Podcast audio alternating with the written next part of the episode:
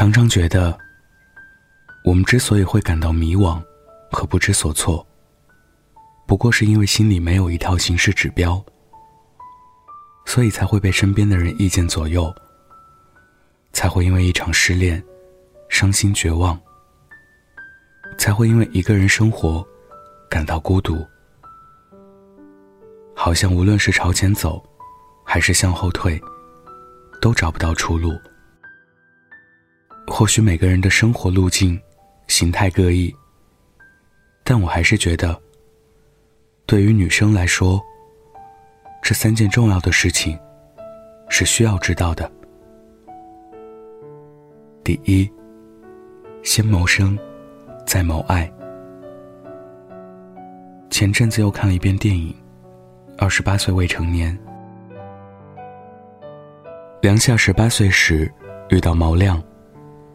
原本有着画家梦的他，自此愿意为爱情洗手做羹汤，给他准备早餐，照顾他的起居。任何事情都迁就着他。他以为等到毛亮事业有成，就会跟自己结婚，但这一等，就是十年。毛亮没有娶她，反而提出分手。埋怨他这十年来的一成不变。电影是戏剧的，但现实生活里，多的是像梁夏这样的女孩。她们将爱情看成最重要的东西，将恋人视为生活的中心，甚至将对生活的全部期待，也都放在恋人身上。他们以为自己应有尽有。却不知道，原来自己早就一无所有了。爱情是一个动态的过程，将全部赌注压在恋人身上，就会慢慢丧失自己的底气和地位。我不是说爱情不可靠，只是人生重要事情的排序，在谋爱前面的，应该是谋生。毕竟。经济的独立，才会让我们更有底气的去爱。正因为面包可以自己挣，所以才有资本追求更纯粹的恋爱。正因为生活始终有事可忙，所以才不会轻易被爱情左右心情。正因为内心一直拥有安全感，所以才不会轻易成为谁的附属品。真爱。固然是值得寻觅的，但是相比爱情，记得让自己多挣点在爱情里的底气啊。第二，享受独处，并时刻提升自己的价值。我们遇到的每个人，其实只能陪我们走一段路，所以没必要把怀念弄得比经过还长。我们得明白。享受独处，才是一生中最重要的必修课。我特别欣赏我一个朋友，他现在也在北京工作，单身了三年。下班之后，如果没有加班和聚会，他就会一个人待在家里。我曾经问他，一个人的生活，每天按部就班的一个人上下班，一个人吃饭。真的不会感到孤独和无聊吗？朋友没有回复，直接拿出手机备忘录给我看。我被他上面一条条的计划惊呆了。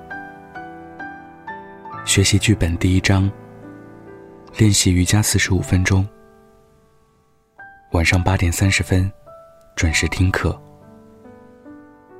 好像他的生活里有做不完的事，从不觉得无趣和孤独。因为他早就习惯了独处，并且格外享受，也难怪他没有任何背景，就能在短短的五年时间里，从月入三千，到现在的月入十万。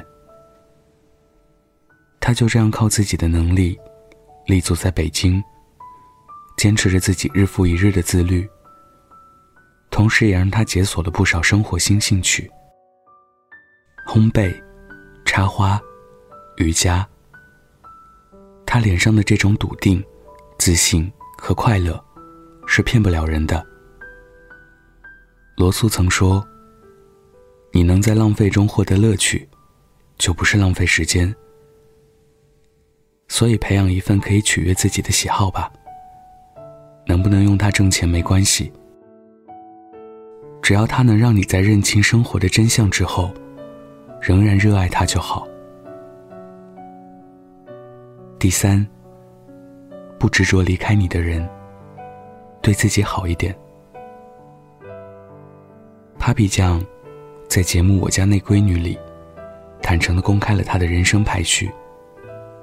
在她看来，自己永远是处于第一位的，接下来才是伴侣、孩子和父母。讲真，深以为然。其实，各种关系的延伸，首先离不开的是自己。当满足自己的所需时，其他的关系才有机会得到良性发展。知乎有个问题是：对于女生而言，最重要的是什么？我特别认可做头巾右边的猫的答案。你要坚信，你这一生。只为自己而活，其余的一切，都只是为了丰富你的人生。我经常在后台收到一些失恋的困惑，他们说自己真的离不开他，说失恋后不再相信爱情，说这辈子非他不可。每次收到类似的留言，我都想说。别太执着着那个离开你的人了，慢慢你就会明白，在这个世界上，没了谁，一样活得下去。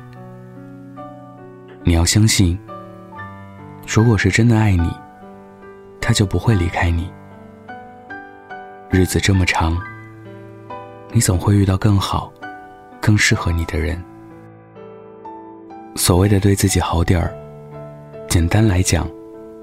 就是别给自己带上许多莫须有的头衔，譬如女孩一定要什么时候结婚，一定要选择过安稳的生活。如果说生活有什么是必须且应该做的，那就是按照自己的喜欢，过属于自己想要的人生。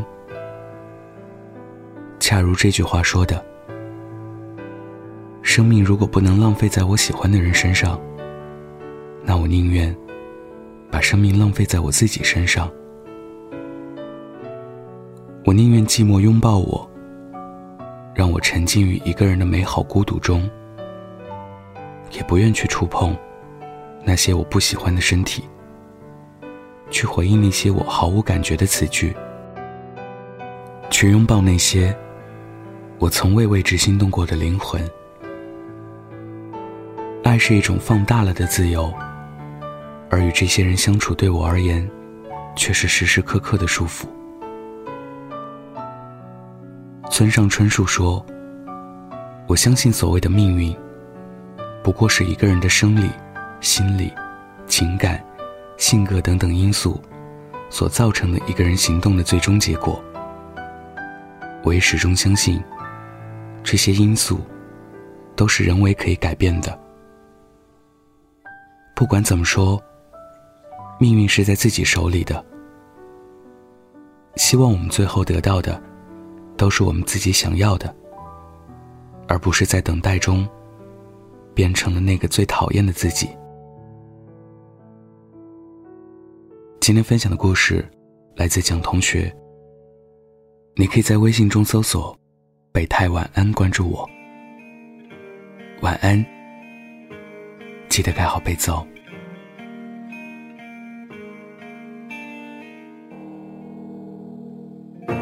有些人用一辈子去学习化解沟通的难题，为你我也可以。